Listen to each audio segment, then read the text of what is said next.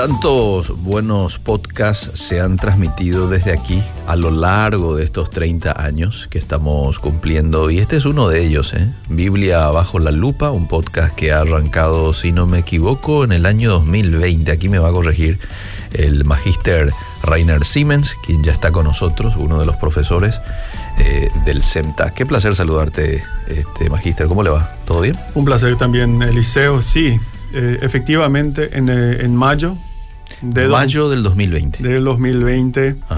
Tratamos de hacer una transmisión desde mi casa, pero eso no nos gustó tanto. Sí, Después, cuando el, gobierno comenzó a liberar algo de las restricciones, la primera vez que salí de mi casa después de ocho semanas fue justamente un viaje a Obediera para el primer podcast ah, de la Biblia bajo la Muy bien, muy bien. Pero hay que decir que un poquito antes, en el 2019, ya visitabas aquí, ¿verdad? Y es un poco cuando charlamos y proyectamos hacer lo que finalmente se concretó ese mayo del 2020. Sí, yo, yo me inicié acá en el 2018 con el programa Fundamentos. ¿Cierto? Con, con los pastores Agüero. Eh, estamos pensando nuevamente si eh, quizás volver, porque dejamos un poco al lado ese, el, programa Fundamentos por, por, los muchos compromisos que tenemos. Sí. Eh, porque queda lejos Obediera de SEMTA. Sí, eh, entonces eh, sí. Y antes que de iniciar, quisiera también felicitarles a ustedes. Ah, muchas gracias. desde, desde, el CEMTA, sí. como institución, por sus 30 años de trayectoria, como probablemente el medio principal cristiano aquí en Paraguay. Y todo lo que ustedes han sembrado, lo que han hecho, ha contribuido de manera significativa al crecimiento del Evangelio aquí en Paraguay. Entonces, muchísimas felicidades al, gran trabajo que ustedes han realizado. Gracias por esa congratulación este, en tu persona a todo el CEMTA este, y gracias también por esas palabras ¿eh? en el marco de esta celebración por los 30 años de Obedira. Bueno, es momento de presentar, bueno, yo ya adelantaba el tema, de hecho en las redes sociales también mucha gente ya se enteró y el martes pasado lo dijimos que hoy vamos a continuar con nuestro estudio del infierno, parte 3 hoy. Sí. Hoy con el tema específico del purgatorio. Ah, el purgatorio. Em, el tema es del purgatorio, no es directamente la doctrina del infierno. Mm pero es parte de la enseñanza del fin, digamos, como eh, la enseñanza del fin en la teología cristiana llamamos escatología. Sí. Escatología significa enseñanza del final.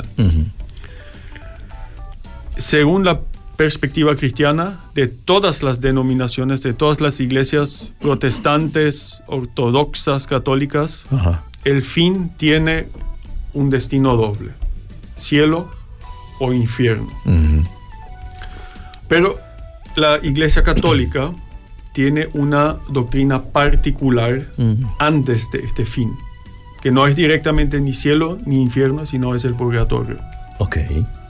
Y esa queremos hablar hoy. Voy a hacer un breve repaso de lo que hablamos hasta ahora, porque mucha gente de repente escucha por primera vez. Bien.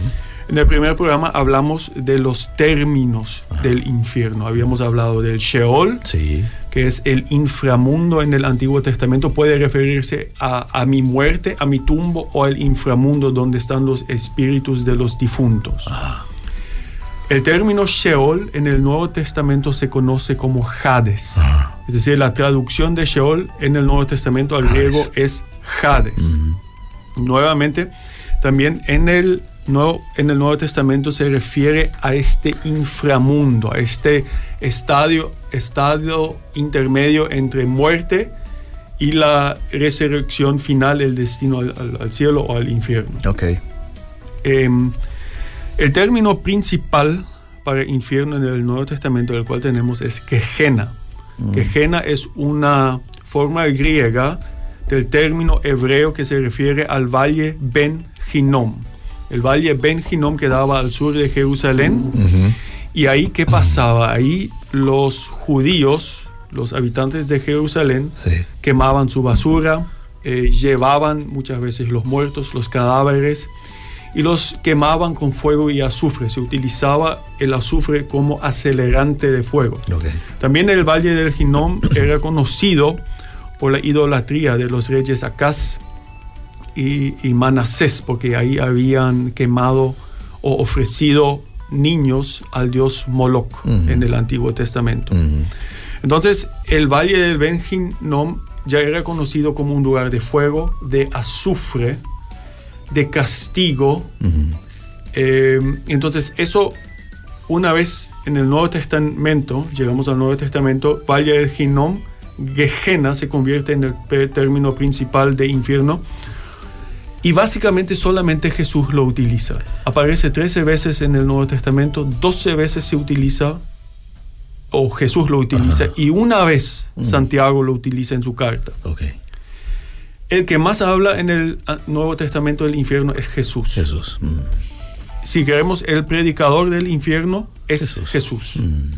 Y después tenemos el libro de Apocalipsis. Ahí no se utiliza el término Gehenna, pero yo creo que el lago de fuego y azufre Sí. es un equivalente dinámico de Gehenna, Ok.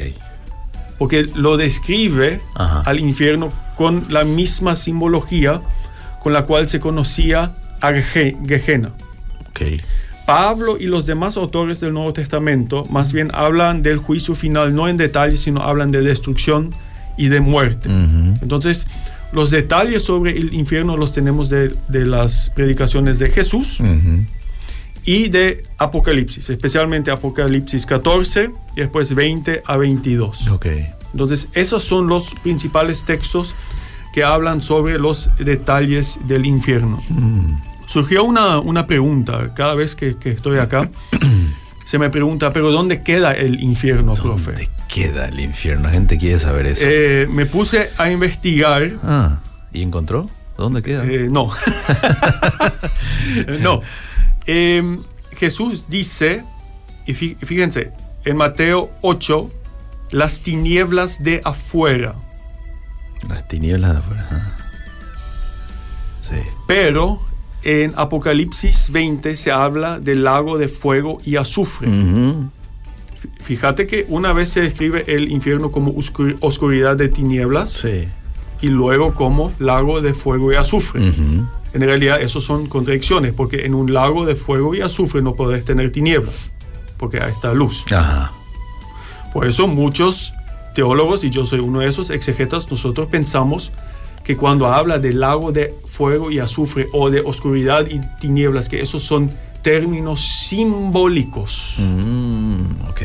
Porque la, la terminología que más se utiliza tanto Jesús como el resto del Nuevo Testamento para el, el infierno son fuego y tinieblas, Ujú. términos que mutuamente se excluyen. Ok. Por eso nosotros creemos, o yo soy uno de los que cree, Que es una cuestión simbológica. que es simbólica, que Simbólica. habla de un estado de tormento Ok. sin explicarnos exactamente cómo ese tormento va a ser. Ok. Entonces e- es muy importante y voy a explicar en un programa futuro por qué, eh, voy a darles más fundamento a la gente, por qué yo creo eso. Bien, bien. Entonces Jesús habla de las tinieblas de afuera, Mm, eh, Apocalipsis habla del lago de azufre que queda en las afueras de la nueva Jerusalén. ujú. Eh, Mateo 25 dice que los condenados vivirán excluidos de la presencia de Dios.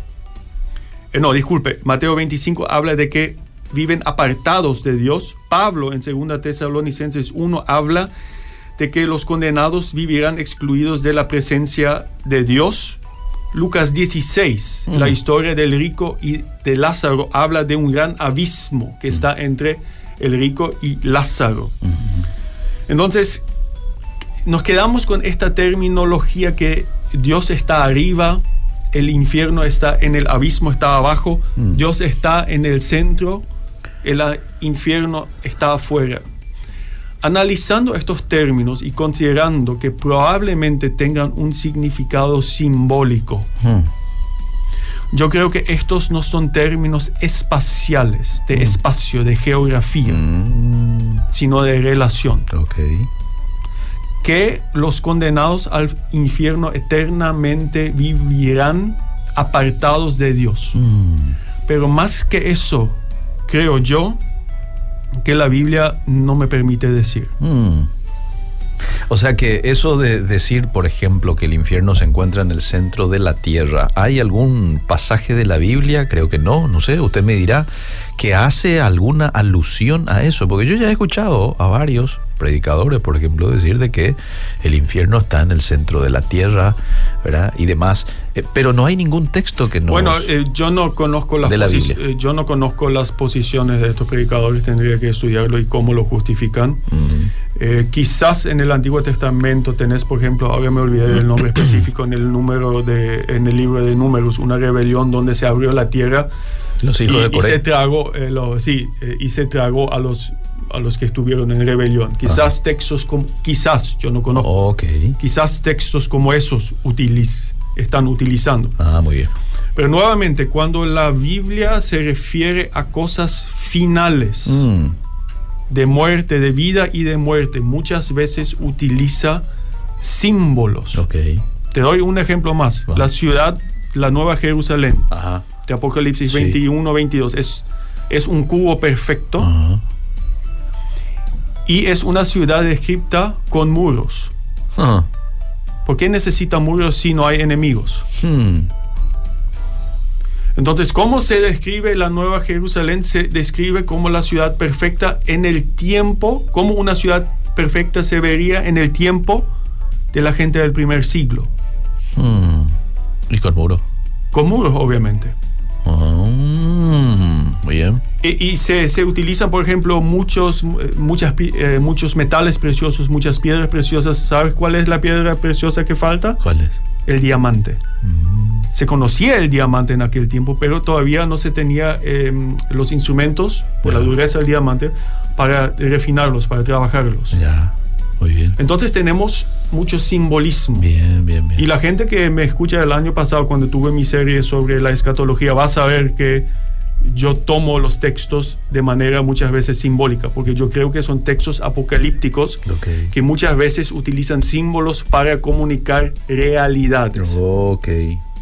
De manera que el, el oyente entienda un concepto que te está dando a conocer Claro, la Biblia. si- Entiendas si- bien. Si, si el apóstol Juan recibiría hoy el Apocalipsis, Mm, entonces los capítulos 21-22 Mm. serían descritos en términos de una ciudad moderna como muy linda, no sé, como Berlín, París, Nueva Mm. York, Mm. obviamente sin muros, porque los muros se quedaron obsoletos más o menos a partir del siglo XV y XVI con, la- con, el, con el uso de la pólvora. A partir de ahí, eh, las fortificaciones y, y los muros cada vez fueron menos defensa ante, ante los potentes cañones. Entonces tenías que buscar maneras distintas de defender una ciudad. Ya. Muy bien. Entonces eh, ha- hay que ser muy cuidadoso con, con la simbología bíblica. Bien. Mucha gente me, me- me ha acusado también el año pasado, pero profe, no, no interpretas la Biblia de una manera literal. Sí, la interpreto de manera literal. Li- interpretar literalmente la Biblia significa entenderla. Si es un poema, es un poema. Si es una imagen, es una imagen. Mm, Y si es un texto apocalíptico, muchas veces utiliza símbolos. Entonces yo quiero ente- literalmente, ente- li- entender la Biblia literalmente significa entenderla como ella misma quiere que se le entienda. Ok. Y eso es muy importante para que yo no le imponga a estos textos un significado que a mí se me antoje. Muy bien, muy bien. Entonces solamente para la explicación. Ok. Entonces, eh, la vez pasada eh, hablamos también eh, de ciertas teorías alternativas al infierno. Hablamos de la reencarnación, Mm, que mucha gente utiliza hoy en día. Eh, y un oyente acá dijo, un oyente acá dijo que había mucha gente joven que creía en la reencarnación. No sé si te acordás, Elise. recuerdo, sí. Y le pregunté a mis estudiantes, Ah. y unos de mis estudiantes que están conectados, digamos, con, con círculos, digamos, no de tu grupo de jóvenes de la iglesia, dicen que me, me decían que el 70% de los jóvenes Mm. hoy en día creen en la reencarnación. Mira. Mira. Eh, eso eso eh, Es eh, me, me sorprendió. Y también hablamos la vez pasada del universalismo, Mm. de la teoría de que si es que existe el infierno, al final va a estar vacío, porque Dios al final va a salvar a todos. Entonces, Mm. si quieren más explicaciones con respecto a eso, pueden eh, escuchar el programa de la vez pasada. Eso estaba por decir, y por más de que hiciste un muy buen resumen, pero aquellos que quieran volver a escuchar los programas, eh, porque ya son como dos o tres programas el que hemos hecho, dos programas, este es el tercero, entonces tienen que ir nomás allá a la web de Obedira, ¿verdad? Eh, van a podcast, eh, Biblia bajo la lupa, y ahí van a encontrar íntegramente estos materiales. Y también está en el Facebook de la radio. Seguimos. Y entonces el purgatorio. Bueno, el purgatorio es Mm. una doctrina de estado intermedio de la Iglesia Católica y también se tiene un análogo de eso en la Iglesia Oriental. Mm, Entonces, dos tercios de la cristiandad cree en alguna especie de purgatorio. Hoy me enfoco más bien en dos la... tercios. Eh, sí, hoy, Mm. hoy me enfoco más bien en la parte católica, no en la parte de la Iglesia Ortodoxa Oriental que está por Grecia, por Rusia, Ucrania y esos países. Mm, Entonces, ¿a qué se refiere el purgatorio? Y es una te- teoría que los evangélicos y protestantes siempre, siempre hemos rechazado porque no nos parece una doctrina bíblica. mm, El purgatorio es un estado intermedio entre cielo y infierno. Y solamente, y eso yo to- todo lo que yo les digo ahora lo tengo de fuentes católicas, es decir, no es que yo le consulté a un teólogo protestante o evangélico, no, yo leí a teólogos católicos. ok. Entonces, solamente toca pasar por el purgatorio aquellos creyentes que cuando mueren Mm, ya son salvos y finalizarán en el cielo. ok. Van rumbo al cielo. ya. Van rumbo al cielo. Ya.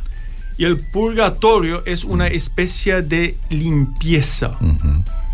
Entonces, en este estado intermedio, Mm, Dios termina limpiándote para que entres de manera totalmente santificada al cielo. ok. Esa es la idea que está detrás de eso. No es para todos, Mm. sino solamente para los creyentes. Ok. O sea, el que murió Es- sin Cristo eh, ya no va al purgatorio. No, Ok. no. Es un sufrimiento purificador. Eh, y la teología católica lo percibe de esta manera porque la muerte interrumpe el proceso de santificación. Entonces necesitamos el purgatorio para llegar santos al cielo. Y lo percibe como un encuentro con el juez misericordioso que te restaura finalmente. Mm, Eh, el problema que lo- nosotros los evangélicos tenemos con eso, o protestantes, es que se requieren sufrimientos purificadores. mm, Entonces, desde nuestro punto de vista, ahí tenemos ya un problema con el sufrimiento de Jesucristo, que desde nuestro punto de vista mm, es suficiente para la salvación y purificación. ujú. Muchas veces en el pasado, la- eh, eh, creyentes católicos, no necesariamente la Iglesia Católica, ojo, hay que hacer una diferencia, presentaron al purgatorio como un tormento casi eterno en el fuego. Hmm. Muchas veces la Biblia utiliza el fuego como, como señal de purificación. La teología católica actual Mm, más bien habla de un proceso de reeducación. Ok. Entonces, no necesariamente la teología católica actual, Mm, hay gran diversidad ahí, habla de que literalmente vas a estar sufriendo bajo el fuego. Ok. Aunque obviamente algunos también hablan del fuego. Entonces, tenemos que ser muy cuidadosos de no eh, proyectar imágenes que tenemos de la, de, la, de la devoción popular a la teología católica. Ok. Eh, ¿Cómo comenzó esta doctrina del purgatorio? Comenzó justamente con esa eh, cuestión. ¿Cómo nosotros llegamos a la culminación de nuestro proceso de santificación? Y eso le impulsó a Cipriano de Cartago, siglo III después de Cristo, Mm, a postular una purificación después de la muerte. Y a partir de ese momento, esto, digamos, entró eh, a la Iglesia Católica y se desarrolló hasta llegar a la- al tema de la, de la purificación del purgatorio. Eh, hay bases bíblicas Mm, para eso. Según la Iglesia Católica, sí hay. mm. Y creo que leas el primer pasaje Segunda Macabeos Sí. 12, del 39 al 45. Dice lo siguiente, al día siguiente buscaron a Judas para ir a recoger los cuerpos de los muertos y a sepultarlos con los suyos en los sepulcros de sus padres. Bajo la túnica de cada muerto encontraron objetos consagrados a los ídolos de Yamnia, prohibidos por la ley a los judíos. Comprendieron entonces por qué habían muerto. Todos se admiraron de la intervención del Señor, justo juez, que saca a la luz las acciones más secretas. Y rezaron al Señor para que perdonara totalmente ese pecado a sus compañeros muertos. El valiente Judas exhortó a sus hombres a que evitaran en adelante tales pecados, pues acababan de ver con sus propios ojos lo que sucedía a los que habían pecado efectuó entre sus soldados una colecta y entonces envió hasta dos mil monedas de plata a Jerusalén a fin de que allí se ofreciera un sacrificio por el pecado. Todo esto lo hicieron muy bien inspirados por la creencia de la resurrección. Pues si no hubieran creído que los compañeros caídos iban a resucitar, habría sido cosa inútil y estúpida orar por ellos. Pero creían firmemente en una valiosa recompensa para los que mueren como creyentes.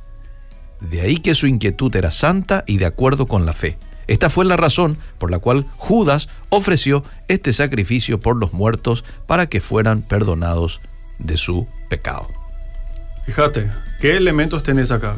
¿De qué situación habla? Acá hablamos de la revuelta macabea contra los griegos. Hmm, Y uno de los líderes, Ju- Judas Macabeos, hubo una batalla, algunos de sus soldados fallecieron. mm, Esto es más o menos alrededor de 150, 160 años antes del nacimiento de Cristo. ok. Algunos de sus soldados fallecen. Mm, Y entre los fallecidos, y, y- y cuando se, le- se les mira a los fallecidos, se, se nota que tienen amuletos paganos. mm, Entonces, ¿qué hacen los soldados, sus compañeros de batalla? Mm. Rezan por los muertos mm, y hacen una colecta para financiar un sacrificio en Jerusalén por esos muertos.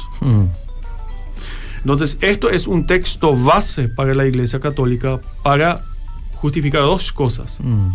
Que los muertos están pasando por un proceso de purificación y que los vivos, los creyentes vivos, tienen que rezar por los muertos. Mm, Ahora bien, ¿cuál es el problema con Segunda Macabeos? No es un libro canónico para los protestantes y evangélicos. Ahí está el gran problema. Para la Iglesia Católica esto es un libro canónico. Yo le diría acá a mis amigos católicos que el libro de Primera y Segunda Macabeos y una serie de libros más que ellos conocen nunca formaron parte del canon judío que fue aprobado por Jesús y los apóstoles. Mm, Entonces realmente yo no creo que este texto se pueda tomar como base Ok, para una doctrina tan importante. muy bien. Un segundo texto que en el pasado se utilizó es Mateo 12, 31 a 32. Mateo 12, 31 a 32. Lo voy a buscar. Mateo 12, 31 dice lo siguiente. Eh, por tanto os digo, todo pecado y blasfemia será perdonado a los hombres, mas la blasfemia contra el Espíritu no les será perdonado. Perdonada. A cualquiera que dijere alguna palabra contra el Hijo del Hombre le será perdonado. Pero al que hable contra el Espíritu Santo no le será perdonado ni en este siglo ni en el venidero. Entonces, ni, no le será perdonado ni en este siglo ni en el siguiente siglo. Hmm, Entonces, en el pasado la Iglesia Católica tomó la referencia al siguiente siglo como referencia hmm, a que hay un tiempo donde ciertos pecados todavía serán perdonados en el purgatorio. mm, La exégesis actual, incluso la exégesis católica, mm. yo leí teólogos católicos dicen que este texto no puede servir de base para el purgatorio, porque simplemente habla de este siglo y del futuro siglo, habla del, del juicio final, no habla del purgatorio. Claro. Entonces, eh, pero en el pasado este fue un texto. Y el tercer texto que se utilizó en el pasado fue 1 Corintios 3, capítulo 3, 11 al 15. 3, 11 al 15. Dice el verso 11, porque nadie puede poner otro fundamento que el que está puesto, el cual es Jesucristo. Y si sobre este fundamento alguno edificare oro, plata, piedras preciosas, madera, heno, hojarasca, la obra de cada uno será manifiesta, porque el día la declarará, pues por el fuego será revelada y la obra de cada uno, eh, cual sea, el fuego la probará. Si permaneciere la obra de alguno que sobreedificó, recibirá recompensa. Si la obra de alguno se quemare, él sufrirá pérdida. Si bien, él mismo será salvo, aunque así como por fuego. Entonces, eh, te pregunto a vos, Eliseo, ¿cómo has entendido este texto generalmente? No lo entendí. De manera a que una persona se va a santificar. ¿A qué se refiere el día y el fuego? Dame que miro de vuelta. Dije el 11, ¿verdad? Porque nadie puede poner otro fundamento. La hora de cuando no se manifiesta. Por el fuego será revelada la hora. Bueno, no lo entiendo como un fuego de, de un sufrimiento posterior a la muerte. Bueno, generalmente, y la exégesis actual también reconoce esto, el día al cual se refiere es el día del juicio final. Y ahí nuestras obras serán probadas como por el fuego. Ahí está, sí. Pero en el pasado, nuevamente, la Iglesia Católica vio este día y el fuego como este sufrimiento después de la muerte en el purgatorio. Relacionándolo con el purgatorio. nuevamente, y, es muy interesante para mí ver en la exégesis católica que los exegetas católicos modernos rechazan esas interpretaciones del purgatorio, mm. de este texto y el, texto de Mateo. Entonces, ¿qué podemos decir nosotros los evangélicos y protestantes con respecto a, esta doctrina? Obviamente, mm. nuestro proceso de santificación no se acaba con la muerte. Mm. Y Dios nos transformará finalmente a la imagen plena de Jesucristo. Mm. Pero ¿cómo eso ocurre? Mm. La Biblia se calla. Y los textos no me dan base suficiente para formular una doctrina del purgatorio. Eso es lo más simple que yo lo, eh, que yo lo pueda eh, decir. Clarito, clarito. Bueno, aquí hay varios que están de acuerdo con lo que acabas de exponer, lo dicen aquí a través del mensaje. ¿Por qué estuvo Jonás en el vientre del gran pez tres días y tres noches? Así estará el Hijo del Hombre en el corazón de la tierra tres días y tres noches, dice Mateo 12:40. Alguna explicación del profe. Eh, gracias. nuevamente, es, es eh, ¿qué es corazón de la tierra? Es decir, se refiere a la muerte. no, no es literalmente que estará en el núcleo de la tierra.